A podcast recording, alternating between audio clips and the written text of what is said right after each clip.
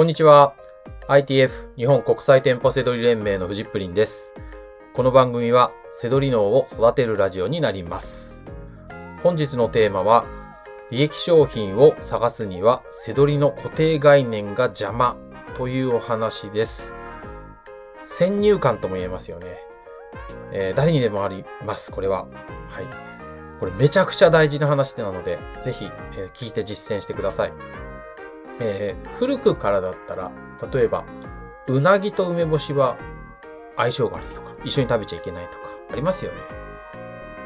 鼻が大きい男性は、あそこも大きいとか。これちょっと違うかな。昭和かって感じですけど、どっちも。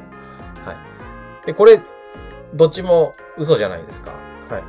で、えっ、と、こういうね、ことがね、邪魔してるんですね。はい。で、このせいで、大事なことがあって、まあちょっと面白おかしく例に出してますけど、他のものが目に入らなくなってるんですよ。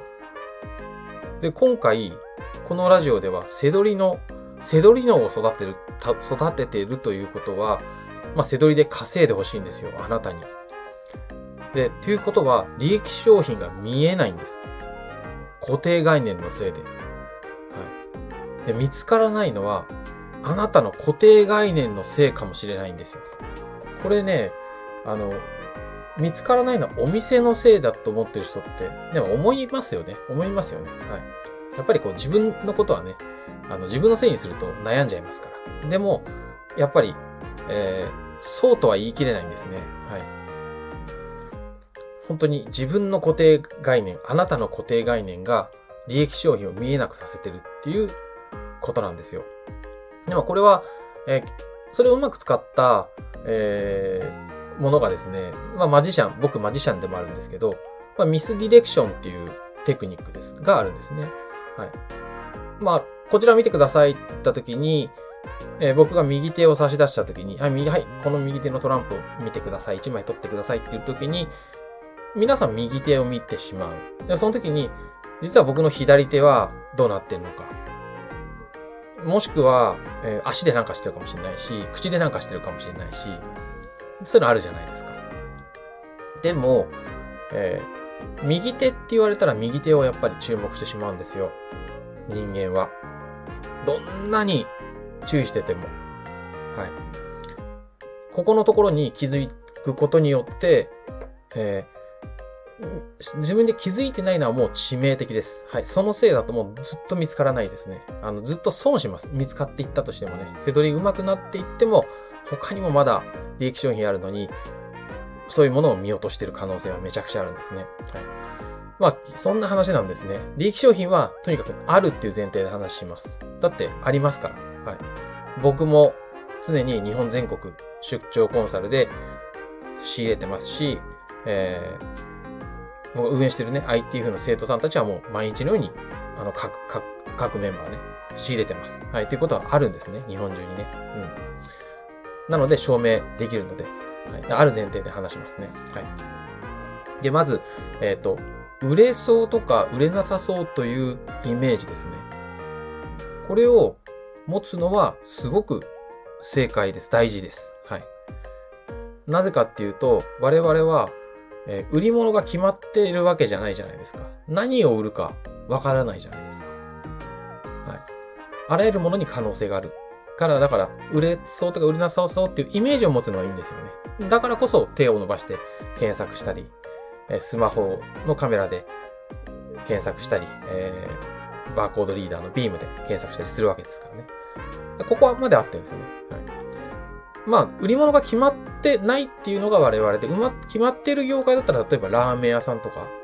まそれだったら先入観とかもあるかもしれないですけどね。なんか、うん。もう、売り物が決まってるっていうならいいかもしれない。でも、決まってない我々は、まず、えーイメージを持つのはいいですけど、えー先入観を、もうこれじゃなきゃ売れないってなっていくのはまずいんですよね。はい。例えば、この商品売れそうって言った時に、おもちゃが好きな人、おもちゃが得意な人、知識がある人っていますよね。そういう人って、じゃあまあ、あの、まあ、まあ、このバンダイのこのシリーズは、みたいな考え方をしてしまうじゃないですか。まあ、その時点で、もう、あなたの脳には、その、今浮かんだあ、このシリーズ、戦隊ものなのか、ね、女の子のものなのか知らないですけど、あの、そのシリーズのなんとかってキャラしか頭に浮かんでないんですよね。他に無限に商品があるのに。ここが怖いんですよ。あの、男性だと、まあ、まあ、例えばキャンプ用品とかね、今、好きな人多いですよね。その時に、あ、もう、キャンプ詳しいんで、みたいな。あ、これよく使うんですよ、みたいな。これはもう絶対あった方がいいし、これ買う人いるでしょ、みたいなのもいらないんですね。はい。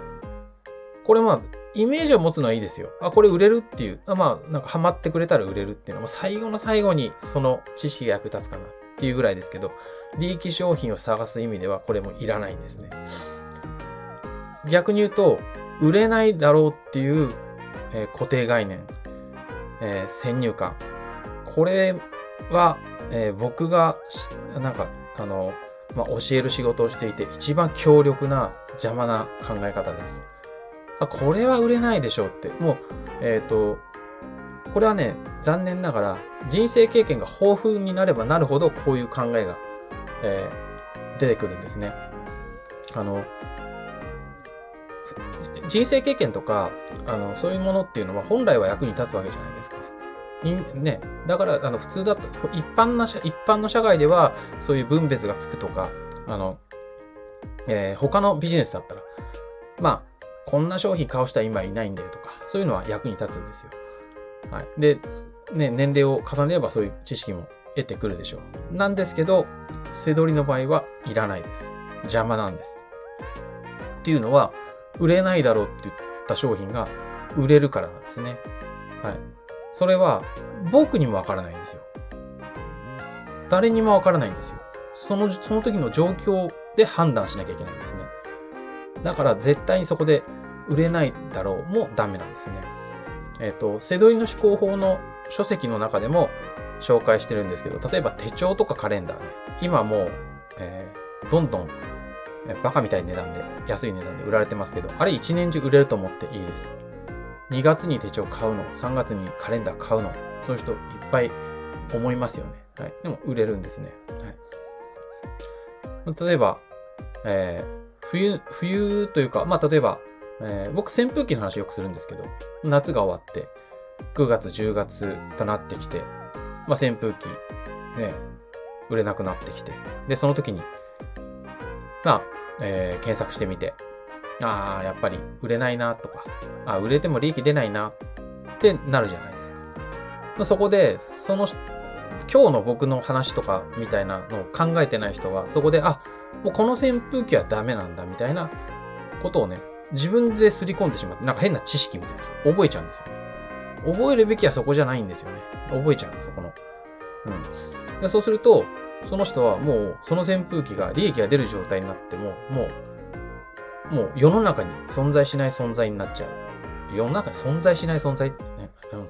あの、最近に、あの、よく言うんですけど、僕の事務所ね、あの、ブログとか、あの、コピーライティングの専門家とか言ってね、なんか、存在しない存在とかそういうの怒られちゃうんですよね。なんかね、あの、日本語間違ったでしょとか、佐藤明さんなんですけど、はい。まあまあ、それはいいとしてですね、えー、夏に電気毛布とか、冬に扇風機とか、なんかそういうのも、あ、この商品は売れないだろうって言ったあなたにはもう、微笑まないんですね。扇風機も電気毛布も。はい。でも実は、まあやってる人はわかり、わかりますよね。はい。はい。えー売れるんですね。売れるし、え逆に季節外れっていうのは価格が上がりやすいんですよね。もうこれも書籍で書いてるんですけど、えー、実際の商品開発っていうのは夏に向けてやっていて、まあ、冬のね、ああの扇風機だったら夏に向けてやるわけですよ。冬のね、12月とか1月とかに向けて扇風機開発する業者いないんで、っていうことは、えー、世の中に流通する数は少ないんですよね。でも、扇風機を使うところっていうのは、えー、あるんですよね、一年中。まあ、夏ほど多くはなくてもそれなりにある。うん、壁掛けの扇風機なんかね、どこ行ったってありますよね。えー、スーパー銭湯だとか。なんだろう。いろんなとこにありますよ。あの、空調として使っていたりとかね。あの、先入観を抜かしてるとね、気づい、あの、そういうことにも気づけますよ。あの、周りの景色とか。あと、電気毛布はもう、夏でもね、寒がりの人とか、エアコン嫌いな人とかいっぱいいますから、そういう人も、えー、まあ、買ってくれるんでね、もっとイメージはしやすいかもしれないですけど、とにかくそういうのも見えなくなってしまう。うん。まあ、だから結局、お店が安く売ろうとしてる商品を見つけるっていうのが大事になってくるんですよ。で、それには、純粋に、あの、もう、背取りを始めた時の、あ、始めた時っていうのも違うかな。とにかく、純粋に、こう、なんか、これは売れるんじゃないか、売れないんじゃないかとか、考えるのはいいですよ。ただ、それを、勝手に、あの、答えにしない。もう、それを自分で結論を決めない。うん。こう固定概念を、どんどん、あったとしても、それはもう、どっか頭の右斜め上、左斜め上、後ろ、まあ、とにかくちょちょっと置いといて、えー、最後の最後に、あ、これはやっぱり売れるよね、とかっていう判断にするのはいいんですけど、絶対にその固定概念は、で判断しない。これがね、めちゃくちゃ大事です。はい。まあ、これ、背取りをね、始める人向けみたいに言ってるかもしれないですけど、そんなことないですよ。あの、今日、もうね、これを聞いてる時点で、なんか、あの、実は、いやー、めちゃくちゃ昨日は良かったわ、みたいな。利益10万円超えました、みたいな人もですね、どこか、あの、あ、なんか見落としてたかもなっていう、あの、うん、あの、あ、これ固定概念で、なんか、絶対、これもう見向きもしないで、検索すらしなかったけど、あれちょっと、もしかしたら利益出たかもな、みたいなあると思うんですよね。はい、これがね、めちゃくちゃ大事なので、はい、固定概念を、もう、とにかく消す。うん。邪魔。それはね、あの、すごく、そっちをすり込んでください。なんかね、あの、えー、自分の好き嫌いをすり込むんじゃなくて、固定概念がダメなんですよっていうのをね、ぜひ、し、あの、すり込んでください。はい。ということで、あの、えー、今日のね、はい、えー、固定概念を消しましょう。邪魔ですよっていうね、ことをお伝えしました。本日の放送は以上になります。最後までご視聴いただきましてありがとうございました。バイバイ。